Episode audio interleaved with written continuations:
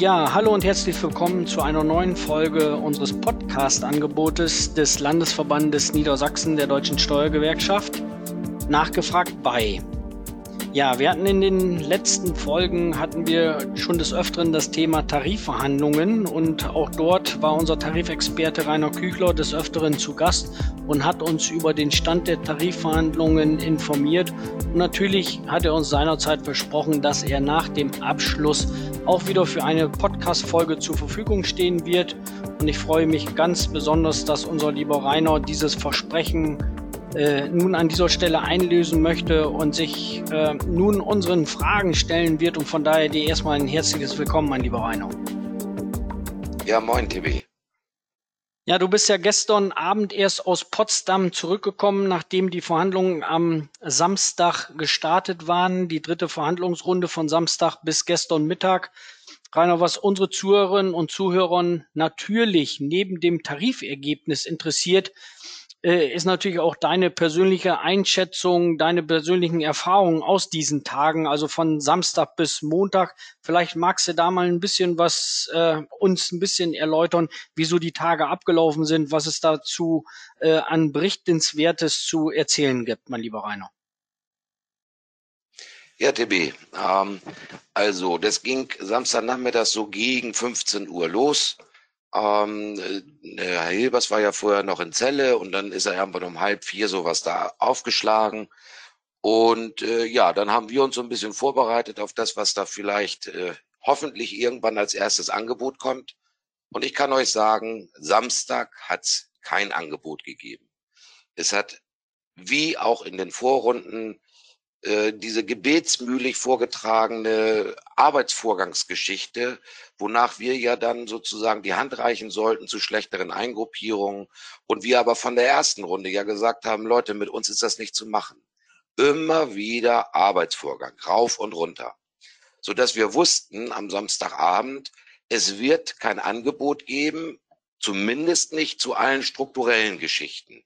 Also zum Beispiel die stufengleiche Höhergruppierung oder andere Dinge.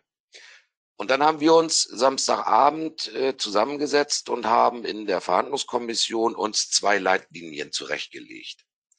Die eine war, es muss etwas für den Pflegebereich passieren, ohne Wenn und Aber.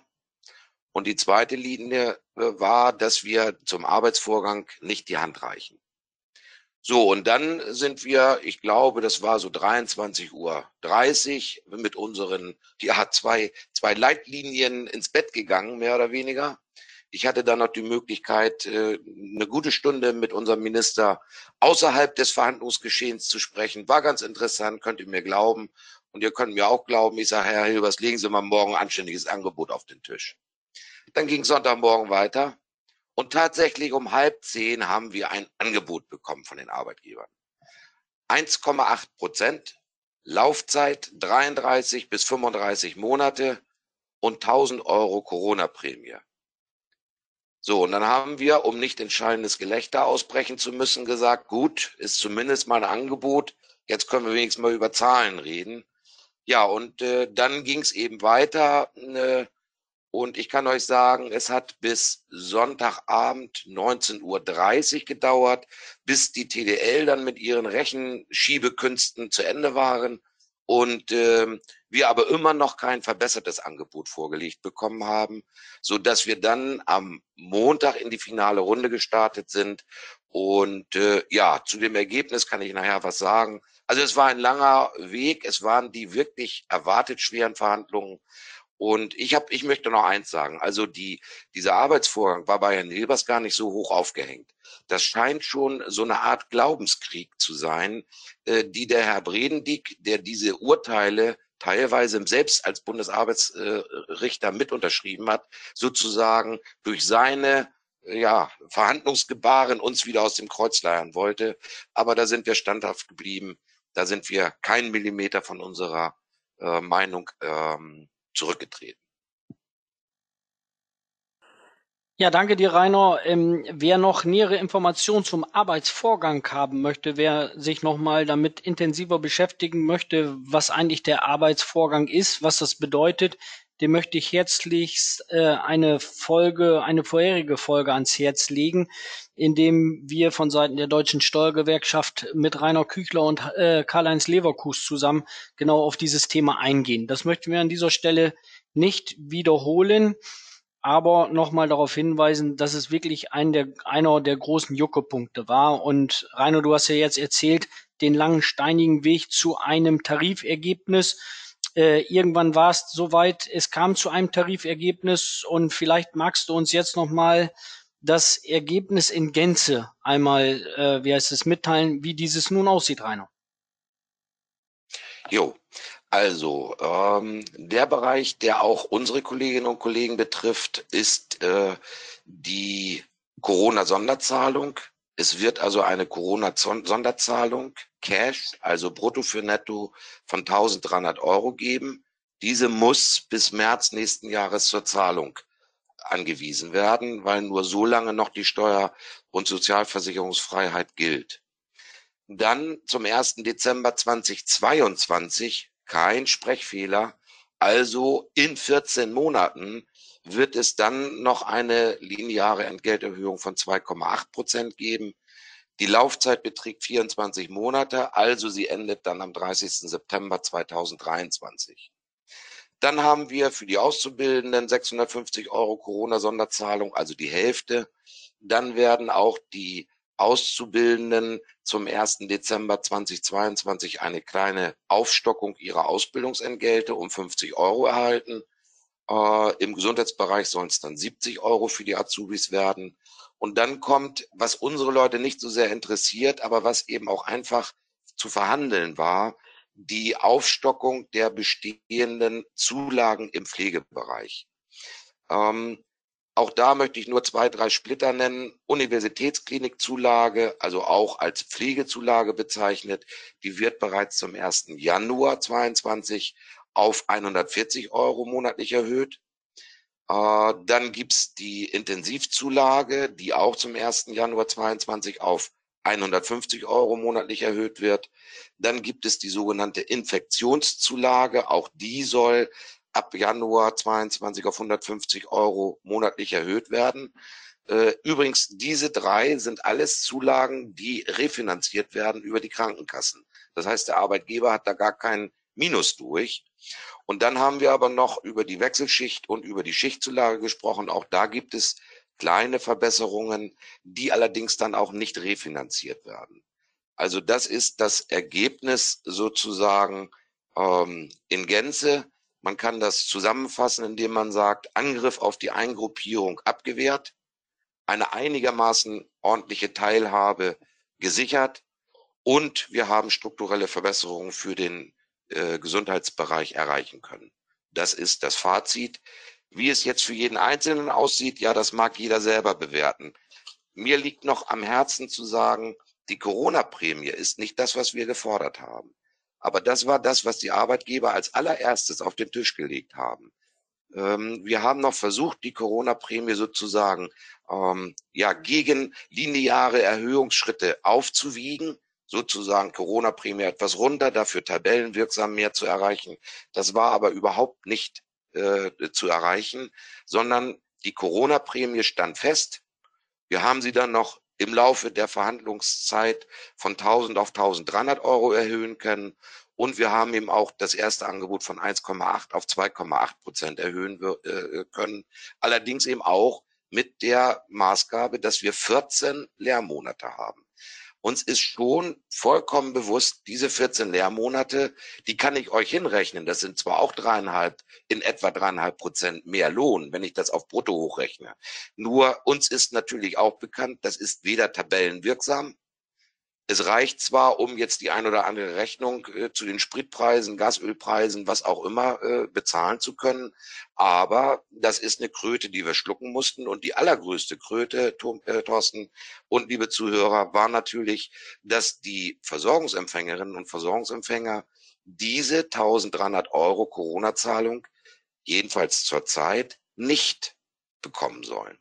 Aber TB, da würde ich den Ball zurückspielen. Du bist ja auch beim NBB mit im Geschäft. Ich denke mal, da wird der NBB noch aktiv werden. Ja, Rainer, du hast es gerade geschildert, wie steinig und schwer der Weg war. Und eben jede Zuhörerin, jeder Zuhörer muss für sich dann selber entscheiden, ähm, ob dieser Tarifabschluss jetzt für Freude sorgt oder ob er mit Bauchschmerzen verbunden ist. Also ich glaube schon, dass man vernehmen konnte, dass er auch euch Bauchschmerzen bereitet hat, aber dass es am Schluss immer darum gehen muss, überhaupt einen Abschluss irgendwie hinzubekommen. Denn auch Rainer, äh, vielleicht kannst du da noch mal ganz kurz dazu etwas sagen. Wenn es nämlich jetzt nicht zu einer Einigung gekommen wäre, dann wäre jeder einzelne von uns aus unserer Verwaltung dazu aufgerufen gewesen, eindeutig Flagge zu zeigen. Und da hätte man gewisse Aktionen starten müssen. Und das in der heutigen schwierigen Pandemiezeit, gerade jetzt aktuell mit den äh, Kontaktbeschränkungen etc., wäre da fast etwas unmöglich gewesen, überhaupt etwas durchzuführen. Oder wie siehst du das, Rainer? Ja, ganz genau. Also das wäre äußerst schwierig geworden. Wir haben es ja äh, selber miterlebt, dass wir äh, in Hannover schon Bauchweh hatten, ob überhaupt äh, die Demo stattfindet. Äh, für die DSDG haben wir dann ja entschieden, also wir werden es nicht befürworten, aus guten Gründen, glaube ich, auch nachvollziehbaren Gründen. Ähm, aber wie gesagt, ähm, ich glaube, das Ziel, was wir erreichen konnten, eine relativ kurze Laufzeit, diese Corona-Prämie, die eine adäquate äh, Gehaltszahlung äh, sozusagen nach sich zieht. Und wie gesagt, nach 24 Monaten sind wir wieder am Verhandlungstisch mit der Folge, dass die ähm, Inflationsrate, so sagen die Wirtschaftsweisen der Bundesregierung, äh, auf in etwa zwei, zweieinhalb Prozent zurückgehen wird, so dass wir dann auch mit den 2,8 Prozent in Anführungsstrichen über die Zeit kommen würden. Auch ich bin kein Prophet. Ich weiß natürlich nicht, ob diese Zahlen so eintreten oder nicht. Aber das sind jedenfalls die Zahlen, wo auch die Bundesregierung von ausgeht und die uns auch die TDL sozusagen vorgestellt hat. Ja, okay, ich danke dir nochmal. Ja, und jetzt geht es natürlich für unsere Kolleginnen und Kollegen in Niedersachsen darum, wie geht es weiter? Der Tarifabschluss ist letztendlich, äh, wie heißt es, vollzogen. Und jetzt geht es natürlich äh, darum, auch diesen Tarifabschluss zeit- und inhaltsgleich auf den verbeamteten Bereich zu übertragen. Da sind schon die ersten Aktionen, Initiativen sind gestartet worden, auch über den Niedersächsischen Beamtenbund. Ähm, der Niedersächsische Beamtenbund hat mittlerweile den Ministerpräsidenten angeschrieben, beziehungsweise das Schreiben schon in Planung und im Rohentwurf steht es. Es ist auch schon ein Gesprächstermin mit unserem niedersächsischen Finanzminister und mit dem Verhandlungsführer äh, äh, Reinhold Hilbers vereinbart worden, so dass wir jetzt natürlich die zügige Umsetzung auch fordern und wir werden natürlich nimmer müde, weiter zu fordern, dass auch unsere Versorgungsempfängerinnen und Versorgungsempfänger diese Corona-Einmalzahlung er, äh, erhalten. Denn aus unserer Sicht wäre das das zweite Mal, dass man diesen Kolleginnen und Kollegen, die zwar nicht mehr im aktiven Dienst sind, aber die ja nun eben noch Ruhestandsbeamtinnen und Beamte sind, das zweite Mal vorschieben eintritt. Denn auch bei der Sonderzahlung sind sie leer ausgegangen und das wäre jetzt schon das zweite Mal.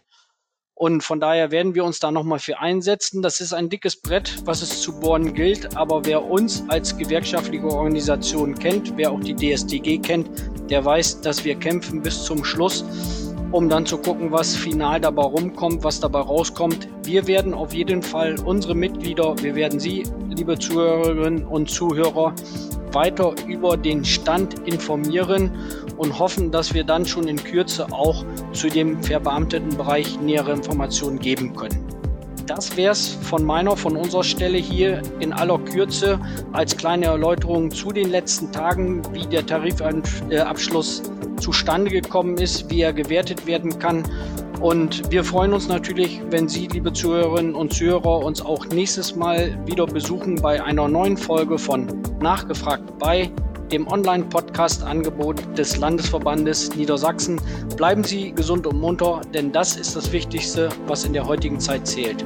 Alles Gute und weiterhin eine schöne Vorweihnachtszeit.